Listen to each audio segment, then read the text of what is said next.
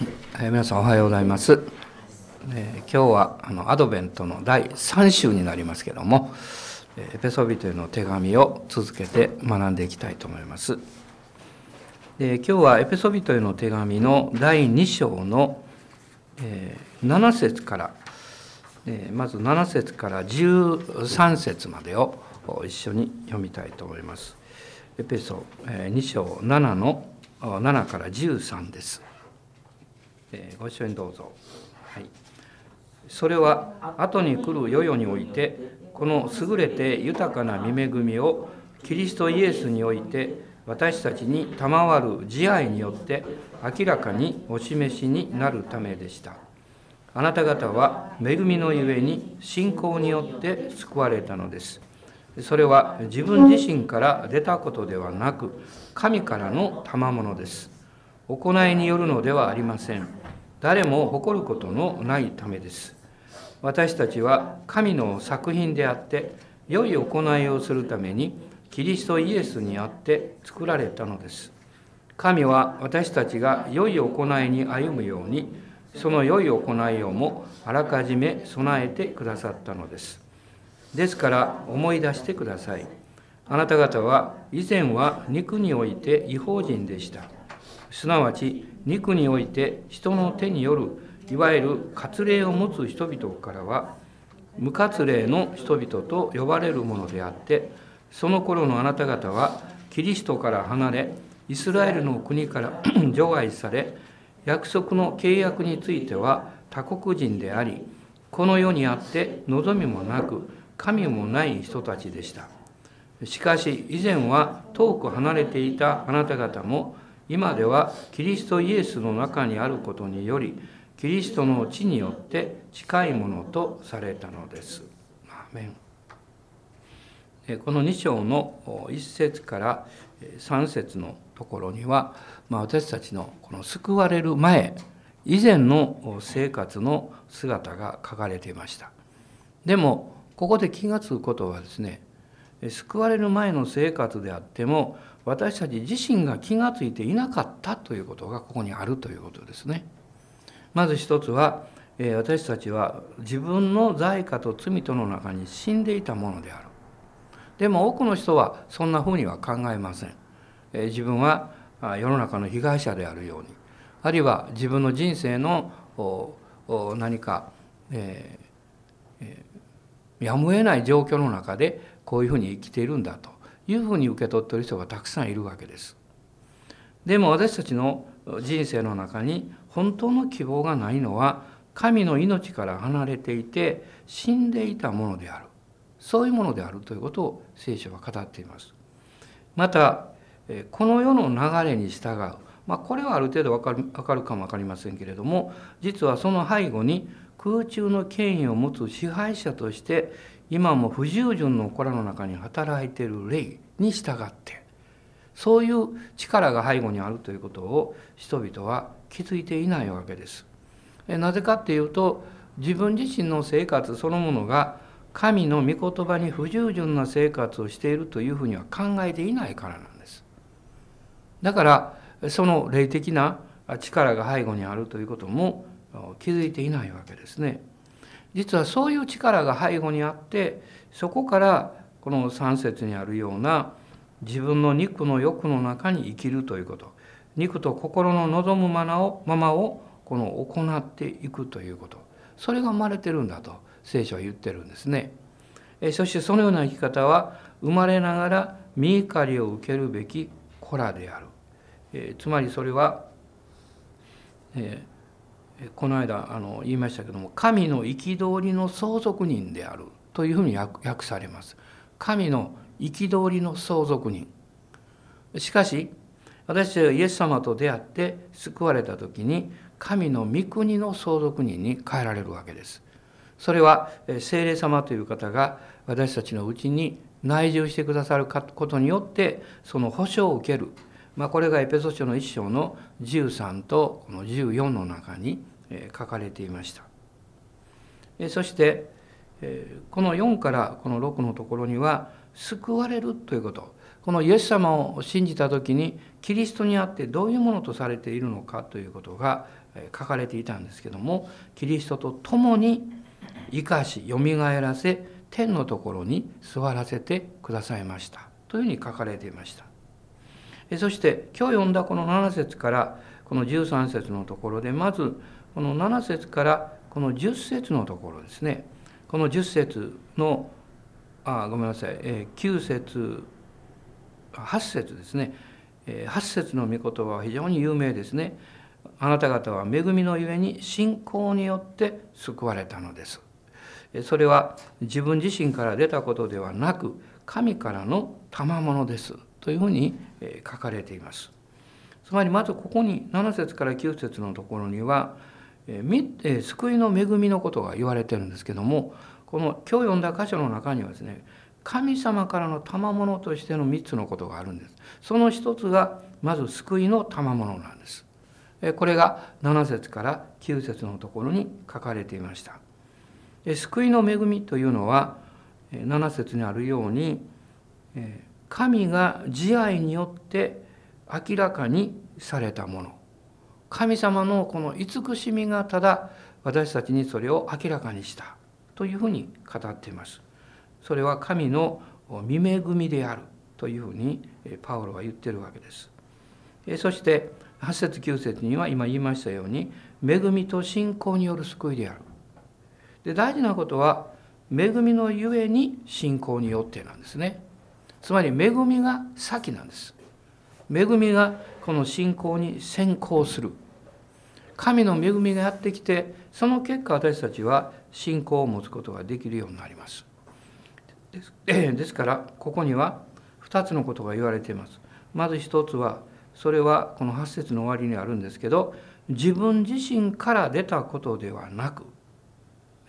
人間からこの生まれたものではないということそしてもう一つ大事なことは9節ですね行いによるのではありません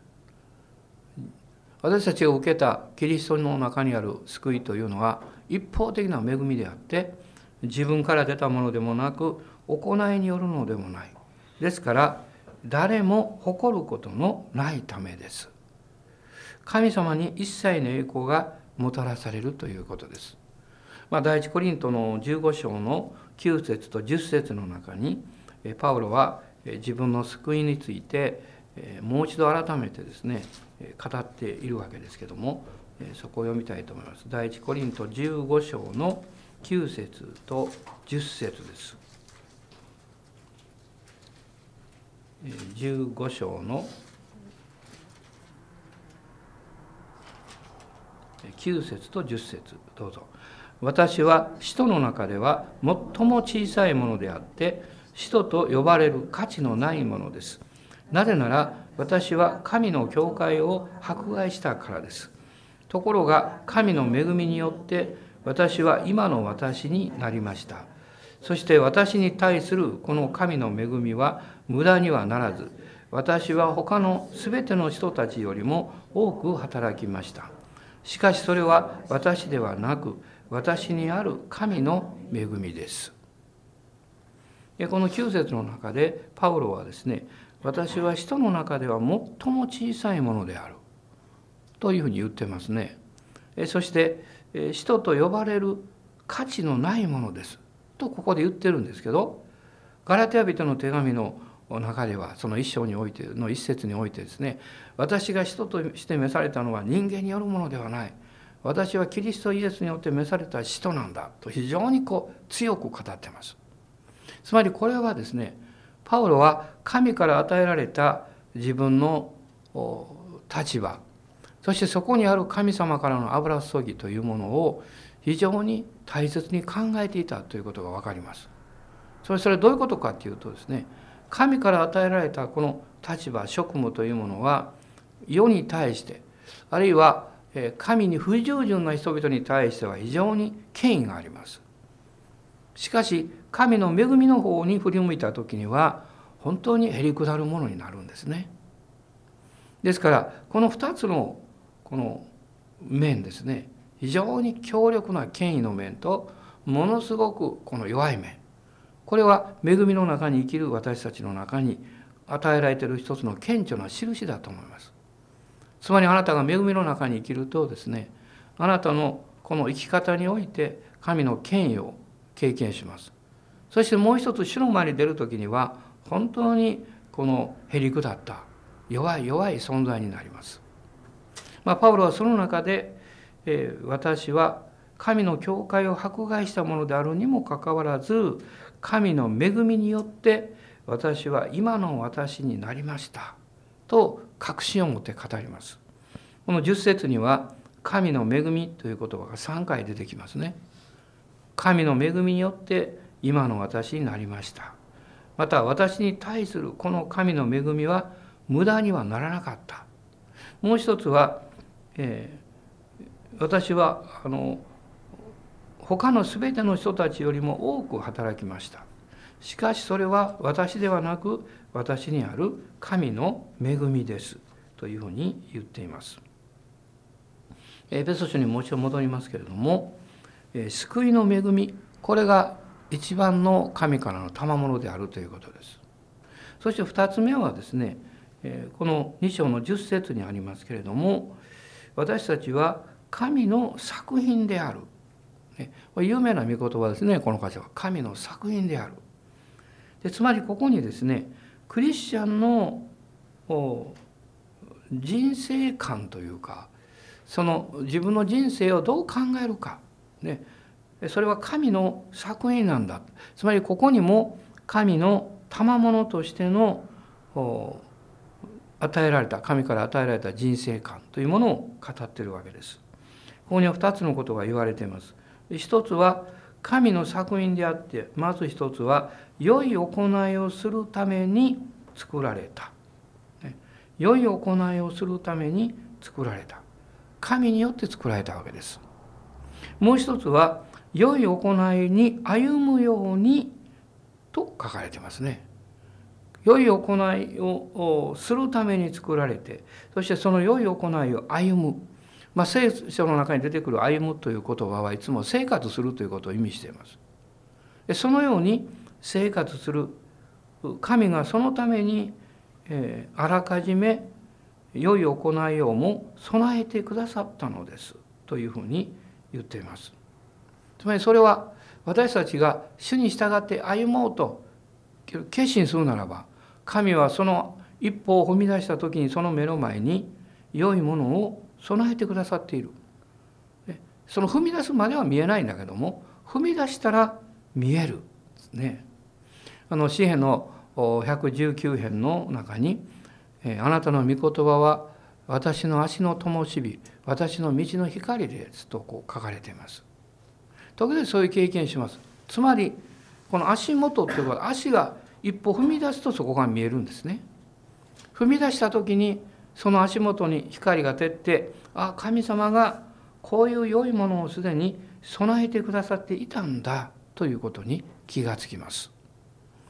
時々そうでないように感じることがありますね。でもその時私たちは宣言する必要があります。神は良い良いことを良い行いをするために良いそれができる良いものを備えてくださっているんだということです。でピリピリとの手紙の一章の6節ピリピ書一章の6節を読みます。あなた方のうちに良い働きを始められた方はキリストイエスの日が来るまでにそれを完成させてくださることを私は固く信じているのです。良い働きを始められた方それは私たちの内側にまず始まるんですね。つまり主がそのような願いと思いをくださるんです。それで私たちは信仰が与えられて進むことができます。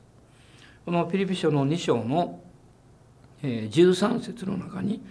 13節の中に「神は御心のままにあなた方のうちに働いて志を立てさせことを行わせてくださるのです」つまり神が動機づけをくださる。その動機づけに促されて私たちは決心をして行動を起こすわけです。つまりそういうことは神がイエス・キリストにおいてすでに良い働きを始めておられるんですね。良い働きを始めておられるので私たちはそうできるように変えられるわけです。まあ、パウロはそのことを神様があらかじめ予知して計画されてそしてアレンジしてくださっただからそのように私たちは歩むことができるんだということをあらかじめ備えてくださったのですというふうに表現しています。そしてもう一つの賜物はこのエペソ2のこの11から13のところを見ていただきたいんですけどもここにまず11節にですねですから思い出してくださいと彼は語っています。思い出してくださいということはすで、えー、に知っているということ。あるいはすでに体験していることだということですね。全然知らないことじゃなくってすでに体験している知っていることそのことを思い出してほしい。でどういうことを思い出せとパウロは言ってるのかっていうと以前のことと今のこと、ね、以前のことというのはこの11節から13節の、まあ、12節3節ですね。そこに書かれていますが一つは肉において違法人であった。そして私たちは、え無活霊の人々と呼ばれるものであった。無活霊のものという意味はですね神様と契約の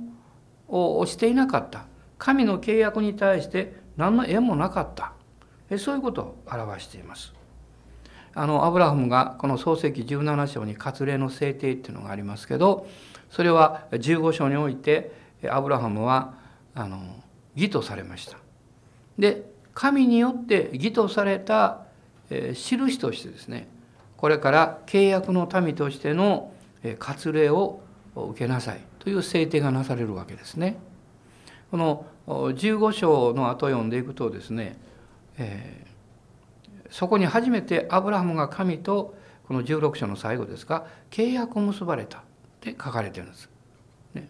そして割礼が制定されました。ということは無割礼のものということは神の契約の中に含まれていなかったものという意味を持ってるわけですね。私たちは神様とのイスラエルが神と持った契約には何の縁もなかったわけです。そして2つ目はキリストから離れていた12節にありますね。キリストから離れていた遠いものであった。そしてイスラエルの国から除外された他国人であった。まあそういう、まあ、存在であったわけです。そしてもう一つこの12 3節の中にはあごめんなさい12節の終わりには「この世にあって望みもなく神もない人たちでした」とこう言われています。ですからイエス様を信じた時私たちはこの真の意味において神に対する希望というものを持つことができるように変えられたわけです。ここに私たちの生きがいがあります。目標があります。そして神様から受ける力の鍵というものがあるわけです。でこのペテロの手紙の中でペテロはそこに私たちがいつも変えることを進めています。第一ペテロの一章の21節です。第一ペテロ一章の21節。ご一緒にどうぞはいあなた方は死者の中からこのキリストをよみがえらせて彼に栄光を与えられた神をキリストによって信じる人々です。このようにしてあなた方の信仰と希望は神にかかっているのです。あなた方の信仰と希望は神にかかっている。でも逆に言えばあなた方が神を信頼する時にいつもそこからですね希望と信仰が湧き上がってくるんだというふうにも言えるわけですね。これが以前のことでした。そして今のこと、それをこの2章の13節の中にですね2つのことを語っています。一つはキリストイエスの中にあることによりまあ、何々の中にあるということがあのこの2章の中には何でも出てきました一番最初のところは罪と死の中にあるしかしイエス様を信じるということはキリストによって、えーまあ、神の恵みによってキリストイエスの中にあるように変えられたことだと。第一コリントの一章の30節にはそのことが明確に語られているわけです。第一コリント一章の30節です。一緒にどうぞ。はい、しかしあなた方は神によってキリストイエスのうちにあるのです。キリストは私たちにとって神の知恵となり、また義と清めと贖いとになられました。ね、キリストイエスのうちにある。そのことによって義と清めと贖い、そして神の知恵、そういうものに変えられているというふうに宣言されています。もう一つ最後のことはこの2章の13節ですけれどもキリストの地によって近いものとされた。近いものとされた。何に近いんでしょうか？それは父なる神様の見前に私たちが引き寄せられるものとされたということです。このヘブル書の4章の16節ヘブル人への手紙の4章の16節を読みましょ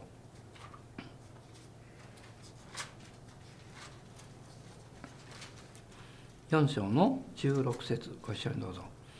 ですから私たちは憐れみを受けまた恵みをいただいて折にかなった助けを受けるために大胆に恵みの御座に近づこうではありませんか。大胆に恵みの御座に近づこうではありませんか。近づこうではありませんかと言われてるんですけど実はもう近づいても良いものにされているからなんです。清い神の前に私たちは生まれつきの人間は近づくことできません罪深いですからでもイエス様の知潮によって近づくものとされて近づいて良いものにされているだから近づきなさいって言ってるんです、ね、そのようにされていてもある人々は近づこうとしないんですね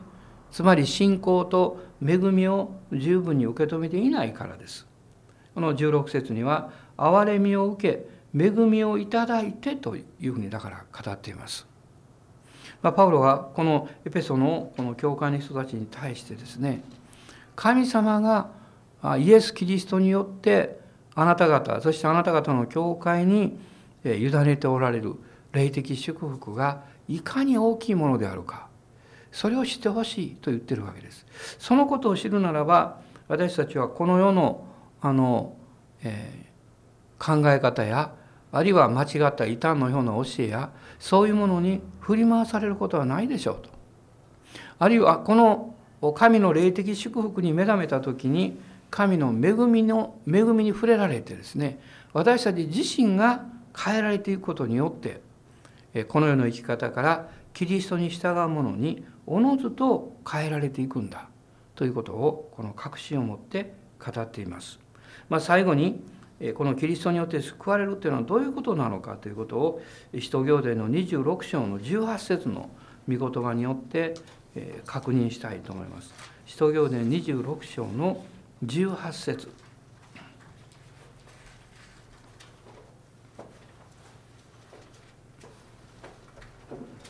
この御言葉はですねあの、えー、宣教会議ね、においてももう、え私たちが救われるというのはどういうことなのかこの霊的戦いを通して、えキリストの救いに入るということはどういうことなのかということのこのまあ一つのこう定義の御言葉みたいな箇所なんですね。でそこを一緒に読みましょう。はい、それは彼らの目を開いて暗闇から光にサタンの支配から神に立ち返らせ私を信じる信仰によって彼らに罪の許しを得させ聖なるものとされた人々の中にあって御国を受け継がせるためである私が福音宣教をしていくこの目的がここにあると、ね、宣言されてます。それは、えー、彼らの目が開かれそして暗闇から光にサタンの支配から神に立ち返らせてキリストを信じる信仰によって罪の許しを得させ御国を受け継がせるためであるとそこまでですね福音というものは私たちを引き上げてくれます罪の許しと救いだけじゃなくって神の御国を受け継ぐという祝福の中に私たちを引き上げてくれるわけですね。そのそのことをこのエペソ書は私たちに実は力強く語ろうとしているわけです。アーメン感謝します。今日も主の前にですから折にかなった助けを受けることができるこの恵みと信仰によって近づいていきましょう。どうぞお立ち上がりください。一緒に主をあがめましょう。アーメンハレルヤ感謝します。主イエス様感謝します。アーメン主よ。あなたの大いなる恵みと憐れみを感謝します。聖霊様の油注ぎによって今朝も私たちの目を開いてください。信仰を生き生きとしたものに変えてください。大胆に恵みの御座に近づくものとしてください。アーメン。そして問題から目を離して戦いの勝利を宣言してあなたのうちにある大いなる豊かな霊の祝福を受け取る信仰を働かせることができますようにこのクリスマス心から感謝します。今日も礼拝を豊かに祝福してください。病んでる人を癒し迷ってる人に勇気と力を与えてください。アーメン。感謝します。イエス・キリストの皆によって祝福します。アーメン。